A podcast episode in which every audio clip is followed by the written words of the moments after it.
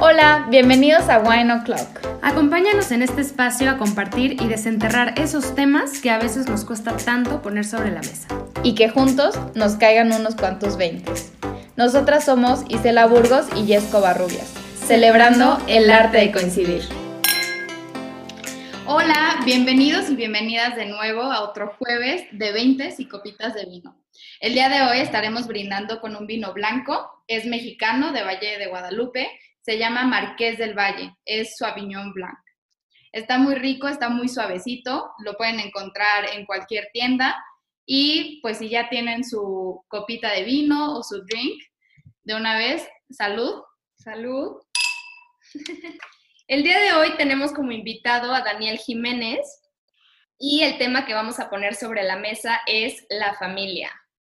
Vamos a entender un poco más, de manera más profunda, el para qué elegimos a la familia con la que estamos hoy o que ya no están tal vez, eh, la planificación prenatal, esos procesos a nivel álmico, las lealtades que luego eh, pues tenemos muy arraigadas, acciones o patrones que de manera inconsciente repetimos, entre otros temas.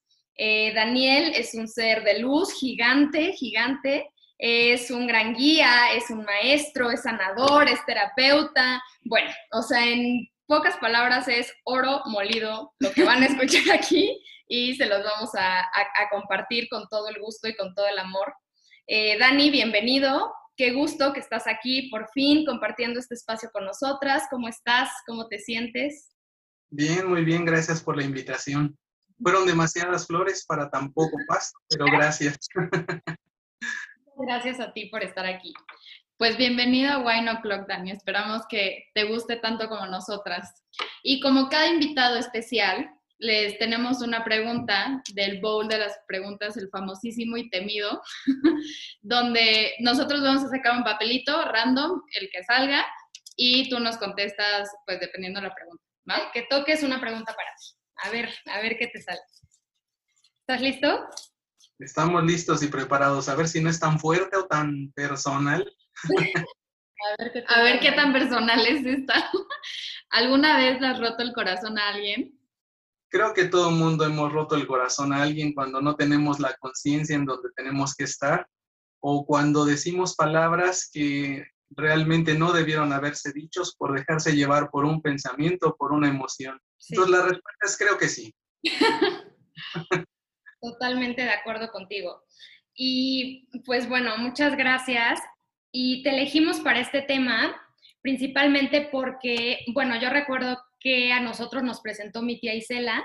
Este, con ella pues compartiste eh, algunos años, trabajaron juntos, te conoció todo y ella pues nos compartió contigo, ¿no? A mí, a mi familia.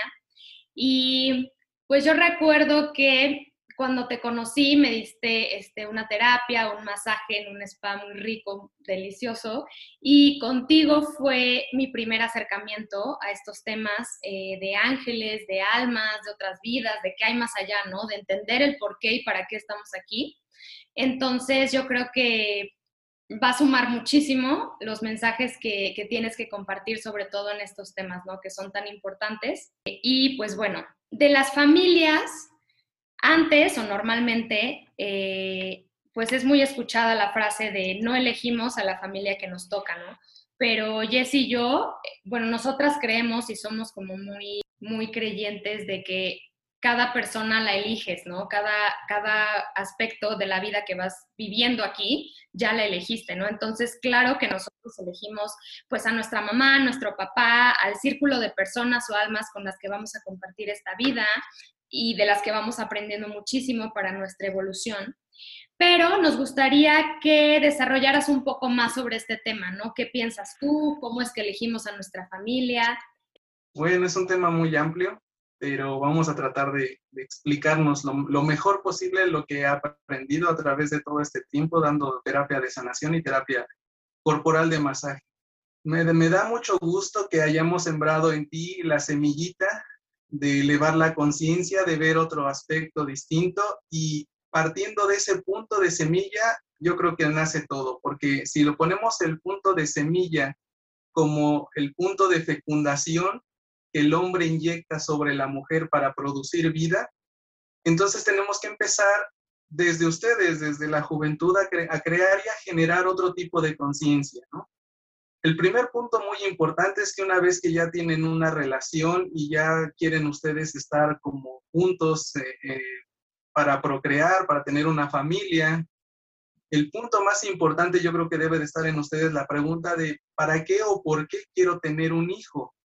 Porque normalmente sucede al revés todo el tiempo, ¿no? No hay la conciencia de traer a un hijo o de para qué o de por qué traer un hijo, dando que trae muchísima responsabilidad en todos los sentidos. A nivel físico y a nivel espiritual es un compromiso en donde nos, nosotros aceptamos desde que estamos en la intimidad con la pareja ya para este, procrear o incluso sin la conciencia de procrear, pero que haya sido propicio para, procrear, desde ese momento ya tú estás aceptando ese como contrato, por decirlo de alguna manera, ¿no? ¿Cuál contrato? De ser mamá, de ser papá. Ese es el primer contrato. Entonces, si nosotros empezamos a educar a los jóvenes, a que empiecen a tener la conciencia de que cuando tienen una relación, una cosa es descubrir y disfrutar su cuerpo y otra cosa es el acto de procreación. Si la persona está totalmente consciente de esto, entonces el hijo que viene o la semilla que inyecta trae la intención de que se va a generar luz en esa familia que se va a empezar a generar. Y esto es un punto importante porque hablamos de los dos aspectos, en el aspecto físico y en el aspecto espiritual. En el aspecto físico, cuando los papás ya tienen a su hijo, tienen la cierta obligación de darle un techo, comida, educación, que son obligaciones que tienen el aspecto físico. Pero en el aspecto espiritual debe dar la guía, la comprensión, pero sobre todo cuando empieza el bebé a llorar y que no tiene ni idea de por qué está llorando, empieza una parte de con autoconocimiento como papá o como mamá, en el sentido de no me pongo de malas, comprendo que es un bebé, no tengo ni idea qué esté pasando, ya hice el, allá me paré de cabeza y no supe qué pasó. Pero cuando tú empiezas a trabajar contigo dentro de tu este, mente, dentro de tus emociones, entonces empiezas a conocer la falta o en el camino de la madurez que estás empezando a adquirir en un nuevo propósito que es ser papá o ser mamá. ¿Sí me voy explicando? Sí.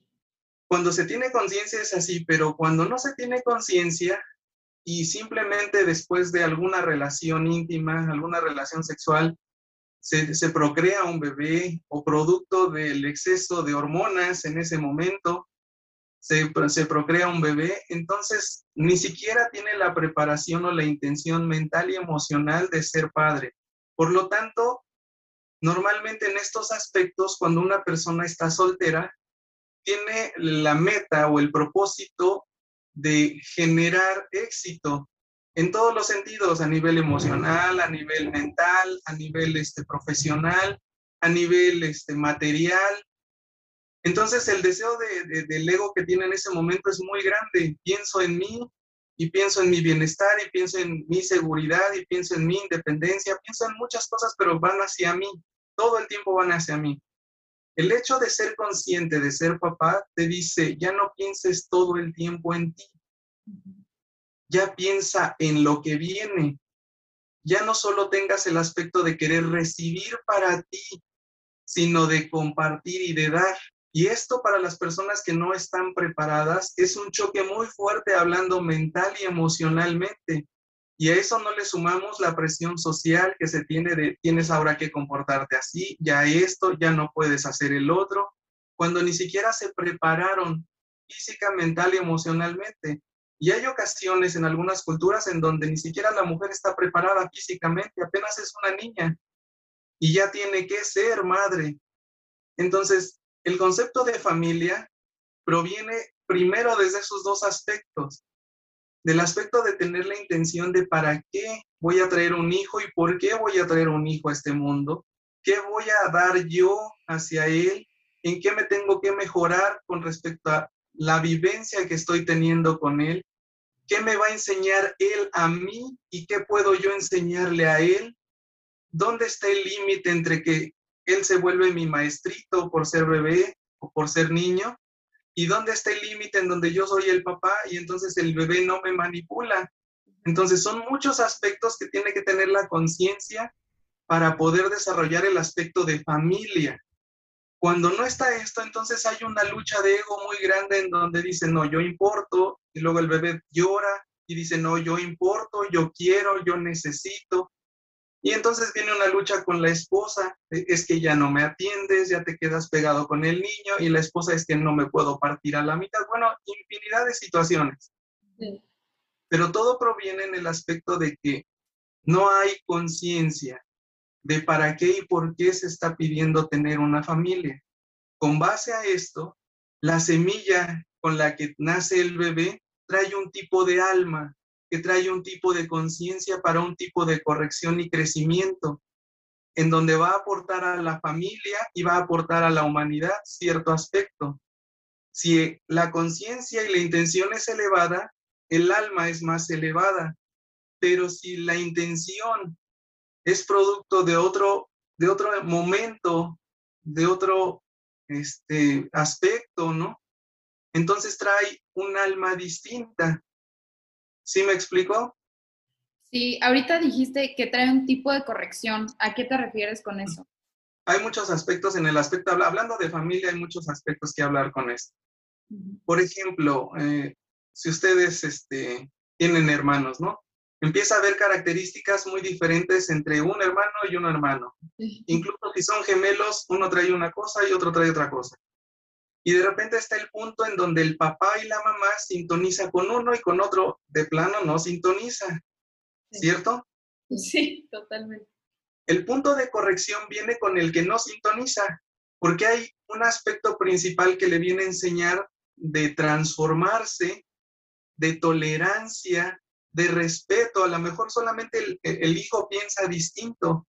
Y ese es el aspecto en donde viene a corregirse el padre y se vuelve un maestro el, hijo.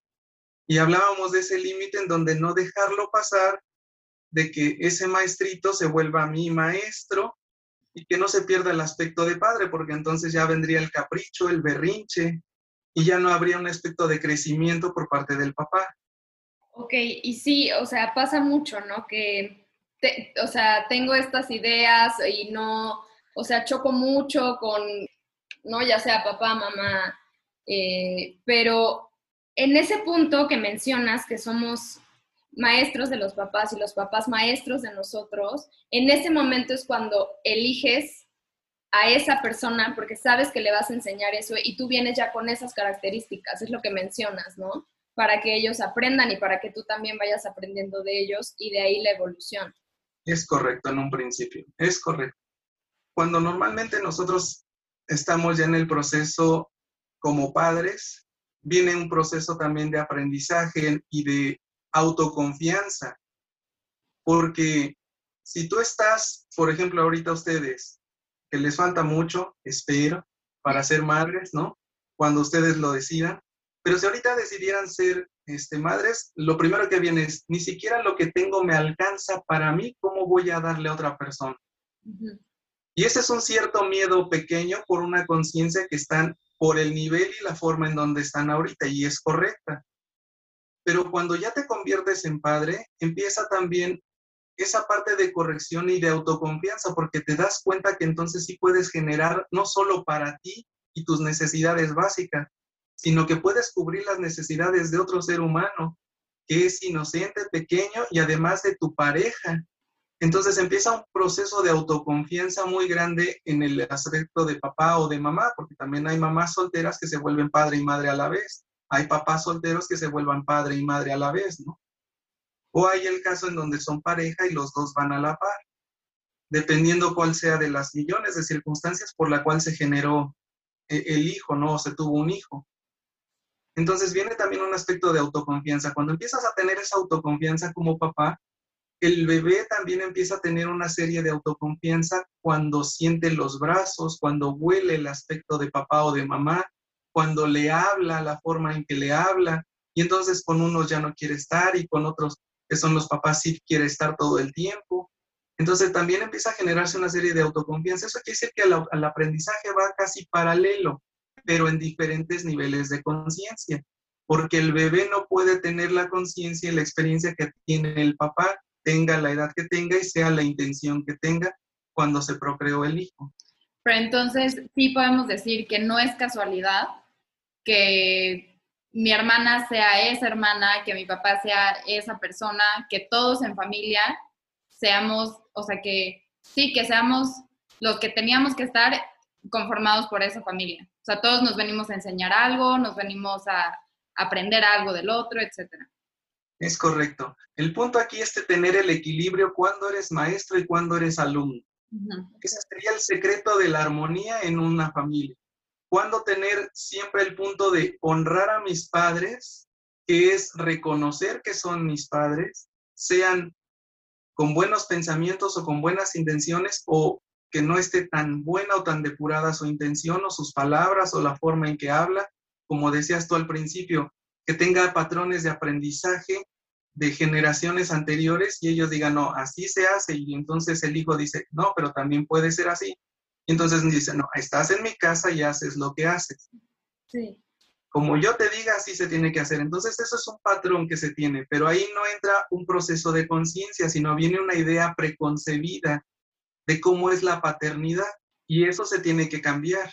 ¿Y cómo crees que podríamos hacernos tal vez más conscientes de esos patrones? Por ejemplo, eh, a veces pasa que son de manera inconsciente, ¿no? Que empiezas a repetir la historia de tu mamá, la historia de tu papá, o tal vez de tu bisabuela que ni siquiera conociste, ¿no? Eh, que por alguna lealtad que de verdad no conozcas, no sé, este, que a mi abuela, este, o no sé, que a mi, que a mi abuelo se quedó, este, no sé, sin casa en el siglo tal y lo que sea. Y ahorita yo en este, en este momento, en este tiempo, si tengo una casa, si, si empiezo a echar raíces y no sé, me empiezo a sentir culpable y entonces me tengo que mover y no entiendo por qué. Y entonces no entiendo como por qué no puedo como estar en esa situación y resulta que por una lealtad que tenía, ¿no? Entonces, ¿cómo puedes ser como más consciente de este tipo de, pues, de comportamientos tal vez? O, o no nos vamos como tan, tan lejos, simplemente muchas veces pasa que por complacer a papá o complacer a mamá, empiezas a actuar de cierta forma, ¿no? empiezas a adoptar esas ideas que tal vez ellos, pues, te, con eso te educaron, pues, en, en, su momento, ¿no? Con las herramientas que tuvieron, y está bien.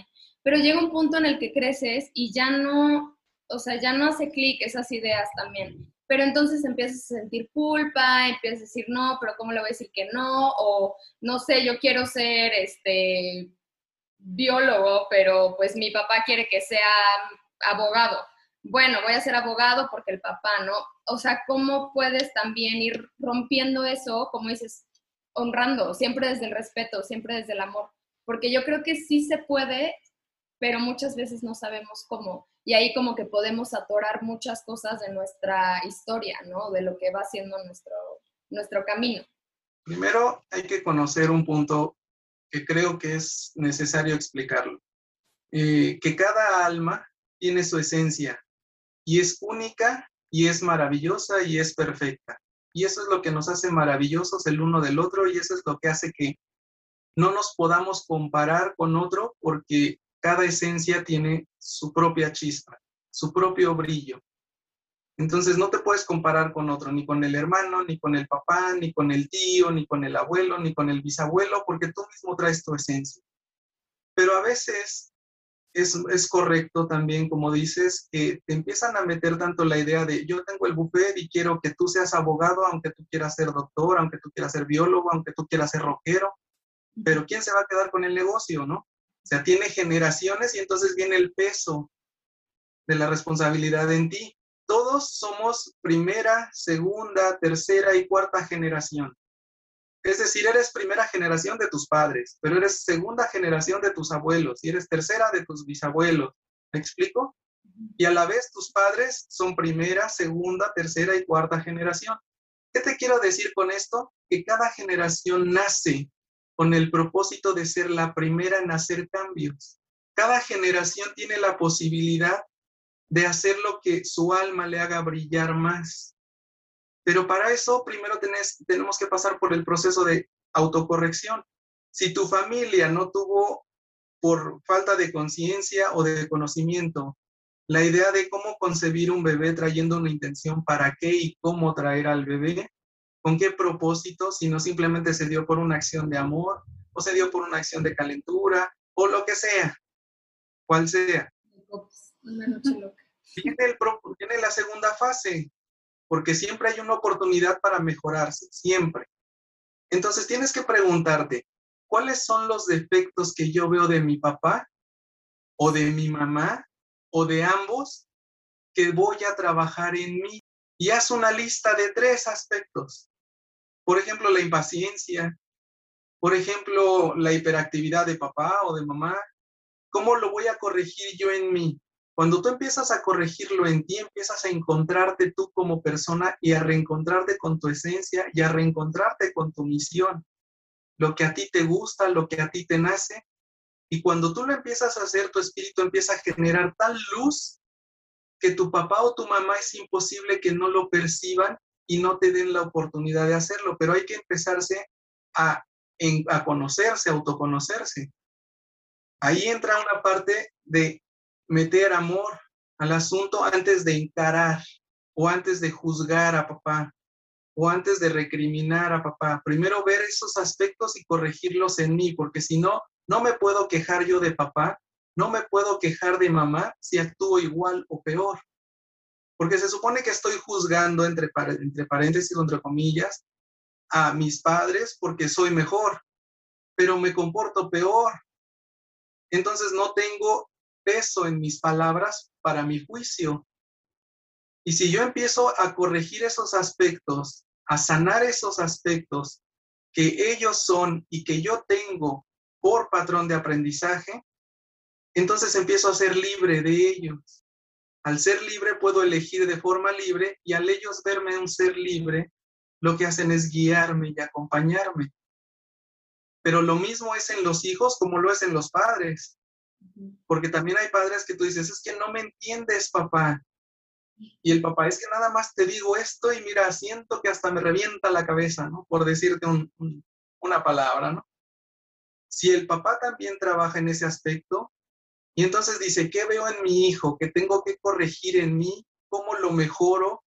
¿Cómo lo sano? ¿Cómo lo transformo? ¿Cómo lo supero? Cuando ya sea en el papá, en la mamá, en los hijos, generan luz cada vez que se transforman. Y ese es el tercer aspecto del que yo te quiero hablar. Cuando ya se dio la familia y está la familia y empieza a funcionar, pero cuando empieza la forma de creencia a ser distinto uno de otro, los sueños son muy diferentes de las expectativas de los padres o de los abuelos con respecto a los hijos o respecto a los nietos.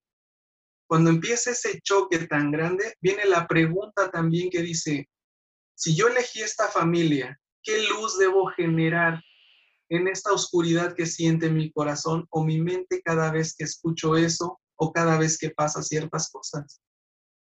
¿Cómo puedo generar yo luz en mi casa? ¿Cómo lo encuentras? sí, claro. Es que es muy, eh, yo creo que es muy importante y es muy interesante todo esto que, que estás diciendo, porque muchas veces, como van diciendo, ¿no? Lo que te choca, te checa. Y también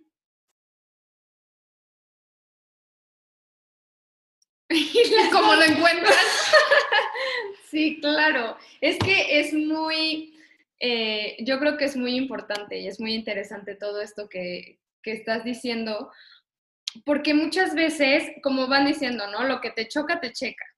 Y también muchas veces entra el ego, ¿no? Y entra el, es que yo estoy bien y yo estoy bien y tú estás mal y pues no nos entendemos porque no. Y entonces es también como que trabajarlo desde la humildad, desde el amor, el voltear hacia adentro y decir, a ver, pero ¿por qué me está generando conflicto? ¿Por qué estamos chocando? ¿Y cómo puedo ser mejor, no? ¿Cómo puedo trabajarlo? ¿Y cómo puedo, pues, guiarlo? Que muchas veces, pues, nos cuesta un poco, un poco de trabajo, ¿no? A mí me interesaría saber, o sea, sé que, pues, por por parte de la familia traemos una historia, traemos aprendizajes, traemos cargas, traemos de todo tipo. pero también me llama la atención que hay como otra corriente que dice, y que lo entiendo yo por que las almas vienen en repetidas ocasiones a lo que conocemos este plano, si en otras vidas venimos a sanar, a aprender, a, mejorar algo que no hicimos bien, ¿tiene que ver o son dos cosas distintas? No, tiene que ver mucho, tiene que ver mucho. Por eso es el aspecto de tú eliges a tus padres, tú eliges la situación, tú eliges el momento, tú eliges absolutamente casi todo. Eliges el mes que vas a nacer, casi la hora, casi el día, todo, todo, todo lo eliges tú. Prácticamente, una vez que se concebió, se prepara absolutamente todo para eso. Pero pongamos un ejemplo para este, explicarlo mejor. Hay una persona que está con Dios en el cielo y le dice, no, es que todo es amor, todo está bien, yo no entiendo cómo allá abajo no se pueden amar, ¿no? Y entonces, este, allá arriba le dicen, seguro, sí, yo voy, mira, yo puedo, yo esto, yo el otro, yo hago, deshago, es tan fácil, ¿no? Como el humano no lo entiende. Y todavía te vuelven a preguntar, seguro.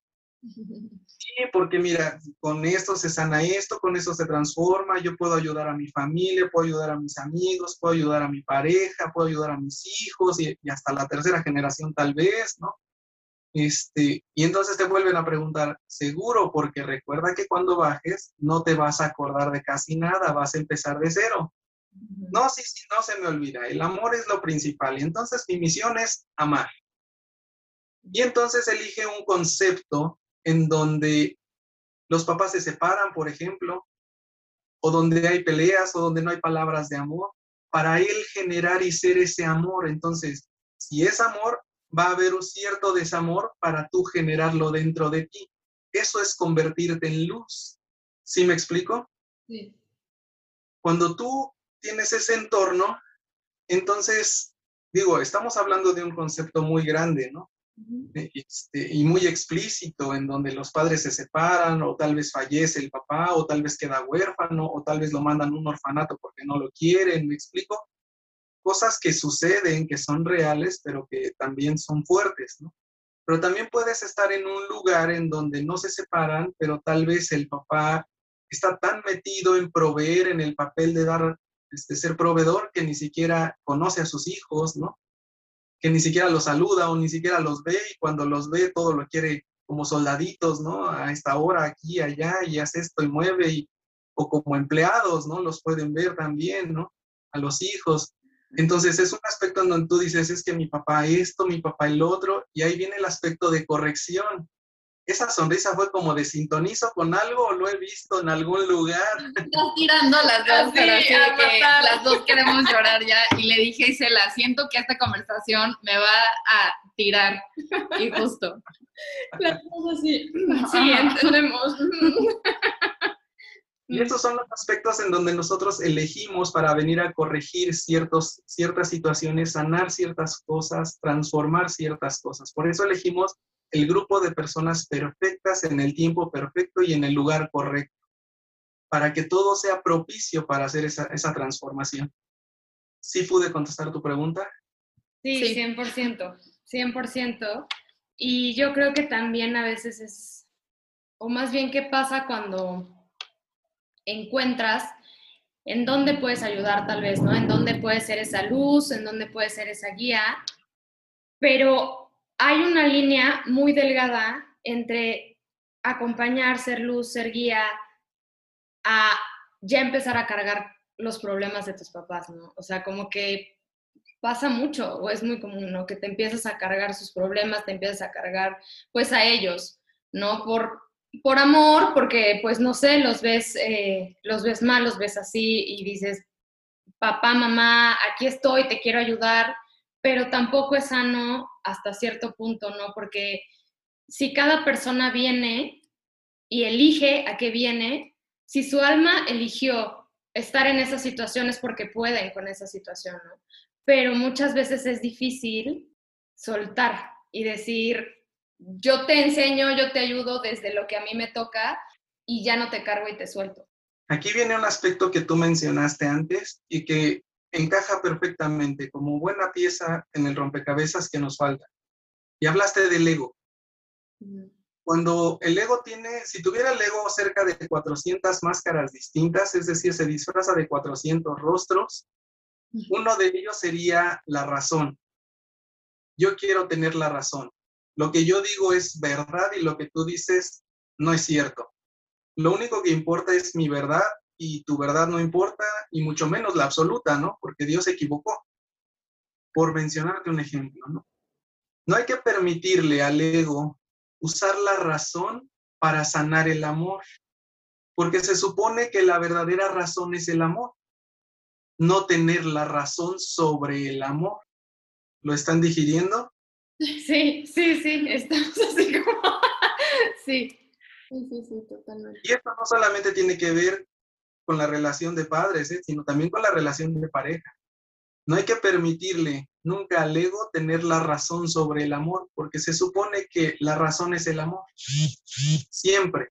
Si la razón es el amor, entonces tengo que buscar la manera de cómo encontrarme, pero también hay una parte del ego que te puede dominar en, en otro aspecto, en otra de sus 400 máscaras, si tuviera 400 máscaras el ego, que te podría decir, me voy a quedar solo, soy mal hijo, soy mala persona, no me puedo casar porque yo me quedé soltero y tengo que cuidar a mis hijos y ya no puedo hacer mi vida.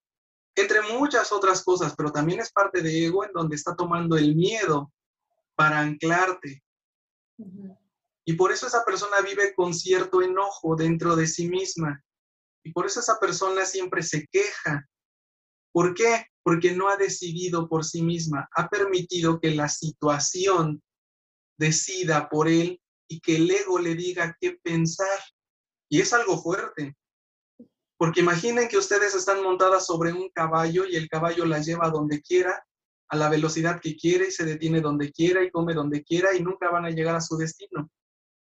Estando ustedes montadas en el caballo, ustedes tienen que ser la jinete que le diga hacia dónde dirigirse, en qué velocidad y en qué tiempos hacen descanso, porque ustedes mandan sobre su pensamiento, sobre su ego incluso sobre sus sentimientos.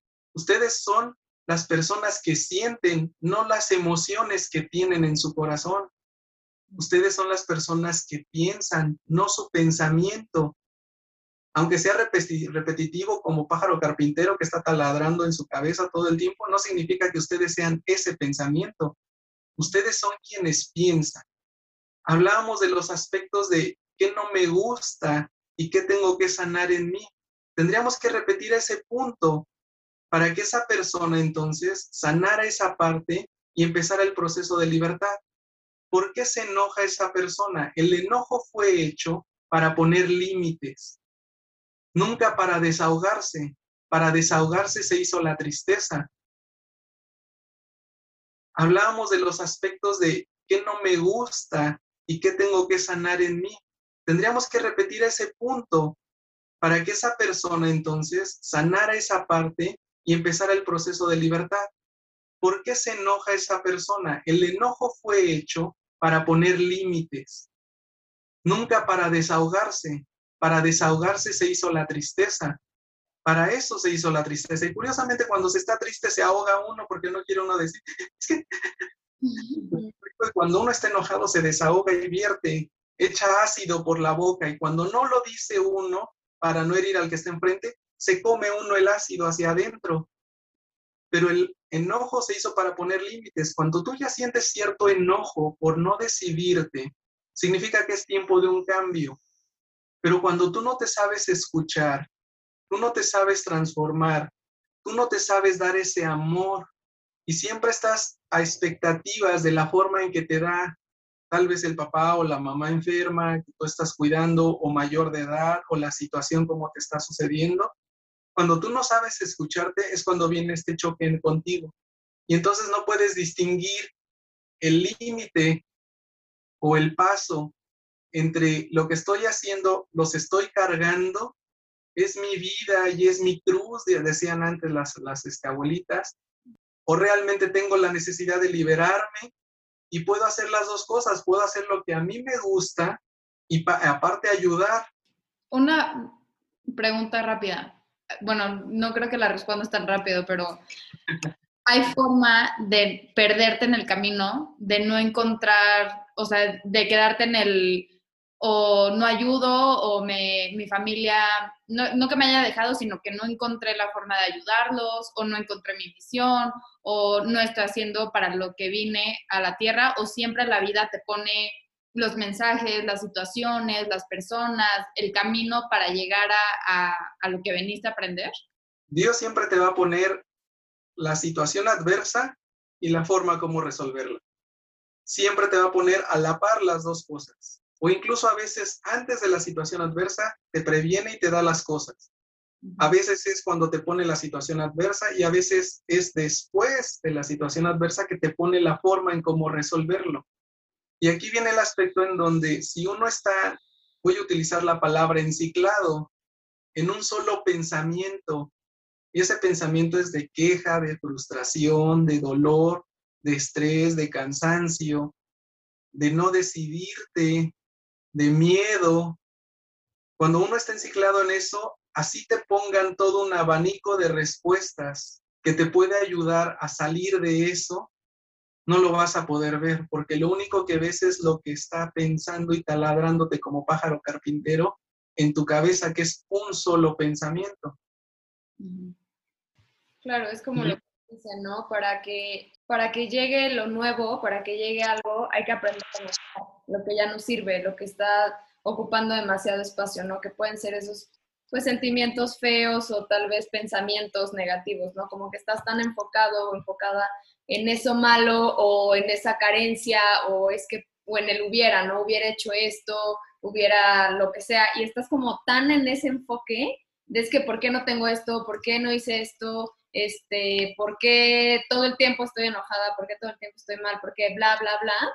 Y entonces no te das cuenta que de este lado te están hablando y te están dando las soluciones, ¿no? No permites que entre lo, pues lo sano, lo bueno, lo bonito, si no haces espacio para que entre. Es como si tú estuvieras adentro de tu casa e invitas a tu amiga a, a cenar, pero cuando ella llega tienes una serie de pensamientos de, ¿y si no le gusta la comida? y si llegan mis papás, que a lo mejor no le cae a mi hermana, o, muchas cosas que te pone el, como tú lo bien lo mencionas, el si hubiera, la culpa, el exceso de pensamiento de angustia o de preocupación. Y entonces ella está toque y toque el timbre, pero tú no abres. La forma de sanar siempre es una puerta que se abre de adentro hacia afuera, siempre. Es decir, debe de nacer de dentro, ya sea en pensamiento o en corazón o en ambos pero es una puerta que se abre de adentro porque aunque esté el invitado con la dosis de medicina que requieres para sanarte, si tú no abres, nunca vas a sanar. El otro ejemplo es la persona que va al doctor y le preguntan, oye, ¿ya te sientes mejor? No, pero fuiste al doctor, sí, pero no he ido a comprar la medicina o no me la he tomado de nada sirve si no se toma la medicina, es decir, tiene que ser la iniciativa, por eso es el, proceso de corrección, autocorregirme, ver dónde yo estoy mal, ver qué genero en las personas y qué me generan en mí, ver cómo puedo transformarlo, ver qué es lo que me da paz, ver qué es lo que me da esperanza, porque la esperanza es la energía de seguir haciendo lo que tienes que hacer aunque no sepas el resultado. Sí, y algo bien importante que ya lo decía Isela es que si te ponen un reto o una situación es porque puedes, o sea, tu alma puede, tú veniste con esas capacidades y creo, bueno, así lo leí alguna vez y, me hizo mucho clic, que todo lo que, cada experiencia que, que pasas o algo importante, ya sea un accidente, sea una pérdida, lo que sea, es porque así también lo decidiste. Así como decidimos nuestros papás, nuestros hermanos, nuestros amigos, etcétera, también decidimos esas, esas situaciones y esas, experiencias. Y si ya lo decidiste es porque puedes superarlo o puedes venir, no sé, a cambiar, a, cambiar formas de pensar, de creer, de actuar, etcétera. ¿Tú también crees que las, sí, las acciones y las experiencias también son planeadas, así como la familia, por ejemplo? hay dos aspectos importantes en esto. El primero es que sí ya está algo acomodado y organizado para una serie de eventos y también ya tienes dentro de ti todas las virtudes, habilidades y capacidades para sopesar esas este, adversidades.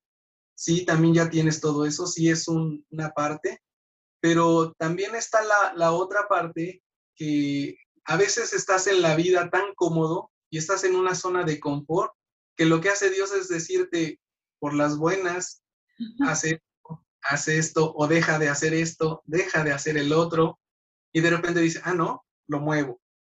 Y entonces uno hace berrincha como niña chiquito que le acaban de quitar el juguete que uno quiere, y se enoja y hace berrincha, pero lo que hace es eso, cambiar tu zona también de confort, porque es tiempo de cambio y de transformación para tu vida.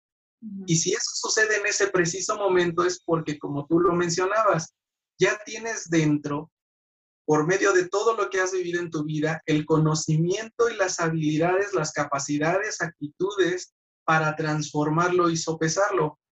Pero entonces puede haber dos aspectos. Uno que ya esté en el camino, por ejemplo, en el caso de un fallecimiento de un familiar, que desde el contrato que tú hiciste con tu familia de forma álmica, ya están la serie de situaciones que tú tienes que vivir para tu crecimiento o tu evolución de conciencia.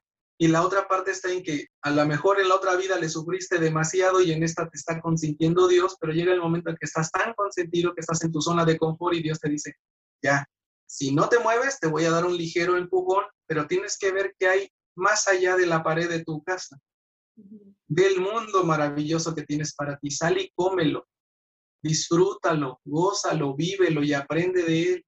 Y me acuerdo muy mucho que eh, apenas eh, te fui a ver y platicamos ahí pues unas cosillas. Y justo ahorita que mencionas eso, ¿no? Que sí, ya, ya está como, como escrito algunas situaciones, algunas cosas, pero también está el tema del libre albedrío, ¿no? Las situaciones están, pero tú eliges cómo vas a ir llegando a esos caminos, ¿no? O si vas a llegar o cuánto tiempo te vas a tardar. Y ahorita me resuena mucho eso que dices, ¿no? Que si ya estás ahí muy, muy cómodo y no, yo de aquí no me muevo y te están diciendo, ya, ya, ya, y tú ahí sigues y ahí sigues, pues por las malas entonces, ¿no? Y yo me acuerdo que me decías muchísimo eso de lo, lo que era para ti estaba así, pero tú decidiste irte por este camino, decidiste quedarte más tiempo en un lugar que tú ya sabías que ya no, y entonces cambia y se va para acá. Pero tampoco está mal, simplemente es, tú vas aprendiendo y tú vas decidiendo más bien cómo aprender, ¿no? Y, cómo, cómo pues ir viviendo ese, ese, tipo de situaciones y aprendizajes. Pero eso que, que, que, mencionas, ¿no? Que cuando no, pues te van mandando muchas señales y ligerito, ligerito y no quieres escuchar, pues órale, de sopetón entonces. Y hay que, para poder vencer al enemigo no hay más que conocerlo. Si no se conoce al enemigo no se puede vencer, porque entonces toda tu vida pasarías luchando con algo invisible y con algo que crees que es enorme o gigantesco y tal vez sea diminuto. Hablando del miedo a la soledad, hablando del miedo al amor, hablando del miedo a, a, lo que yo puedo lograr hacer, de lo que yo soy capaz de, de hacer, nada más porque Alguna vez alguien me dijo que no soy lo suficientemente bueno y me lo creí, pero si tú empiezas a conocer a tu enemigo, lo empiezas a superar. Entonces, ¿qué, ¿qué, va a suceder en tu vida? Sino que te van a acomodar los aspectos en diferentes formas, es decir, en las diferentes caras del cubo para que termines de conocer a tu enemigo. Y una vez que lo conozcas, te lo vuelven a presentar y tú dices, no, esto no es.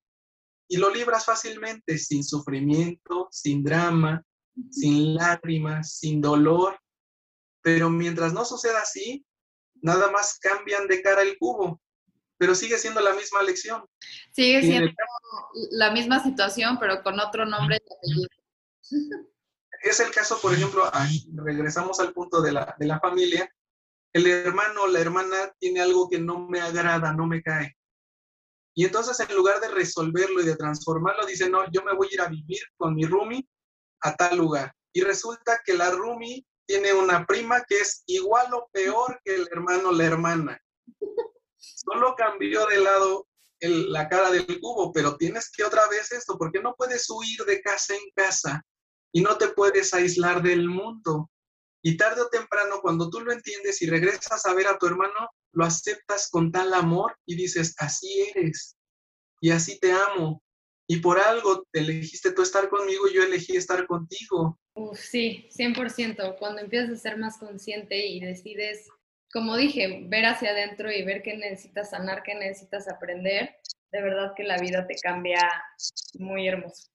Y que eso, bueno, yo creo que eso venimos, a aprender, a experimentar, a pues a, conocer todo lo que hay y no, no tiene nada de malo equivocarse.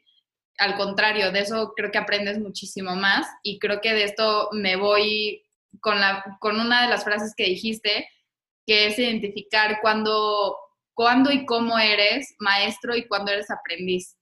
Híjole, eso me lo llevo muy, muy adentro y para para reflexionar y para ponerlo en práctica, que parece que me conoce, que ya me conoces, Daniel. O sea, te dice un buen de cosas que parece que me conoces y me estás tirando pedradas. De verdad. Yo te agradezco muchísimo porque fueron media 40 minutos de balazos, así de hoy. Perdón, perdón. No, no, no. Justo lo que estás diciendo de Dios te está mandando mensajes y si ya no estás escuchando, te voy a mandar a Daniel. Para que te lo Sí, es que así es Daniel, así es él. Ay, pues muchas gracias, Daniel. No sé si quieras darnos este, a nosotras y a, también eh, a la gente que nos está escuchando un mensaje final.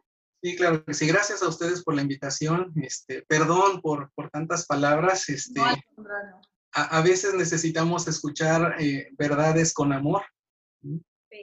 Y ese es el mensaje que quiero decir, ¿no? Eh, nadie te hace dueño de la verdad, nadie conoce el camino, ni la forma, ni el tiempo, ni la distancia que debe de recorrer cada uno. Entonces, si tenemos empatía por lo que está viviendo cada uno, entonces cuando se digan las verdades, serán hechas con amor y llegarán al corazón y nunca a la mente y el corazón sabrá cómo reaccionar ante ello de la manera más hermosa. Cuando digan alguna verdad, díganla con el corazón, con toda la bondad y con toda la paz, para que entre en el corazón. Sea familiar, sea padre, sea hermano, sea primo, sea tío, sea amigo, sea novio, sea amante, sea sobrino, lo que sea. Siempre que vayan a decir una verdad, háganla con mucho amor. Me dio mucho gusto conocerles, verles. Dice, sabes que te adoro, Ahora ya te hablo también a ti, sí. Qué lindo. Muchas gracias por aceptar la invitación. Nosotros sabemos que no, no es fácil encontrarte, pero de verdad lo agradecemos en el corazón, literal. De verdad que eres luz, eres amor, eres mensajero, totalmente. Muchas gracias. Qué hermoso, qué hermoso coincidir en esta vida y seguir compartiendo contigo. Muchas gracias, de verdad. Pues que les hayan caído muchos veintes como a nosotros, que les haya sembrado esa semilla como aquella vez se la sembraste Isela y que Isela a su vez me la sembró a mí, eh, que sigamos sembrando esa como cosquillita de, aprender qué hay de nosotros y cómo movernos y qué hay de, pues, de todo lo que venimos a aprender. Esperamos que, que les hayan caído esos veintes y recuerden que al elegir cada, cada quien su camino, también está honrando a, sus, a su familia, a sus ancestros, que seamos conscientes de qué estamos viviendo, cómo lo estamos viviendo y por qué nuestra alma viene a aprender todo lo que ya hemos pasado y todo lo que nos falta. Y pues confíen, confíen en el camino, confíen en las situaciones y llévenlo con amor, en conciencia. Y pues también confíen en que si estás escuchando este episodio, era para ti, si ya llegaste hasta acá, era para ti. Ojalá los mensajes hayan resonado y pues hecho clic contigo. Entonces, pues esperamos que los hayas recibido, ¿no? El que necesitabas o los que necesitabas. Muchísimas gracias por otro jueves coincidiendo en este espacio con nosotros. Eh, mándenos un mensajito en nuestra cuenta de Instagram, arroba wineoclock-podcast-bajo. También nos han preguntado en dónde pueden hacernos comentarios y pues ahí es, es el medio. Estamos súper felices de leerlo siempre y pues por ahí estamos. Así que pues Dani, Yes, muchas gracias por estar aquí. Salud por el arte de coincidir en esta vida y en este espacio. Gracias. y hasta el próximo jueves. Muchas gracias. Salud. Salud. Bye.